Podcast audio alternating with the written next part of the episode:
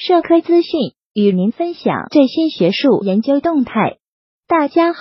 欢迎收听中国社会科学网音频节目。六月二十二日，在京举行的城市发展论坛学术研讨会上，中国人民大学副校长贺耀敏表示，中国城市发展已进入新时代，当前新型城镇化持续推进，城市群相继崛起，都市圈建设政策出台。快速交通网络延伸拓展、城市经济创新驱动等一系列变化，都在重塑中国城市面貌。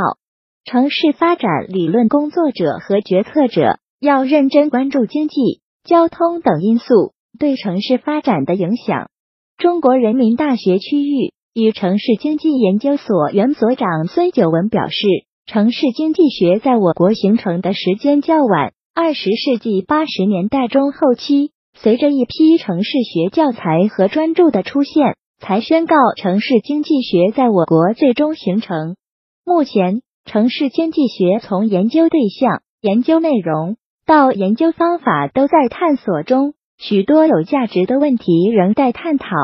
针对如何提高城镇化质量、促进城镇化转型，中国社会科学院农村发展研究所所长魏厚凯认为，第一。要促进市民化与城镇化同步。第二，既要提高城市发展质量，又要提高镇区发展质量。第三，促进城镇化低成本推进，全面提升城镇的可持续性，降低资源消耗，加强生态环境建设。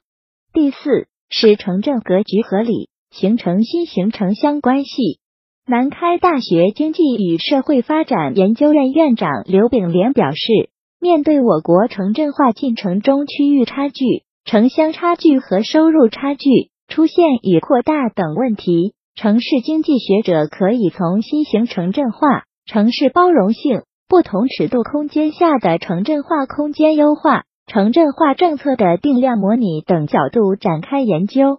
在中国城市规划学会理事长裘宝兴看来，城市面临的不确定性给城市规划管理。城市技术的实施带来巨大的冲击，建设能维持基本功能、结构、系统和特征的韧性城市，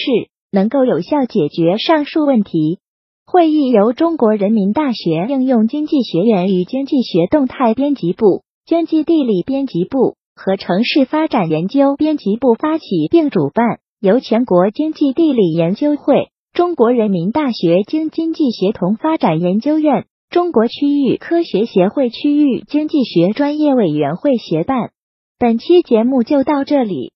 如果您想收听更多音频节目，获取更多学术资讯，请关注和订阅中国社会科学网。让我们携手共同打造哲学社会科学爱好者的精神家园。感谢您的收听，我们下期再见。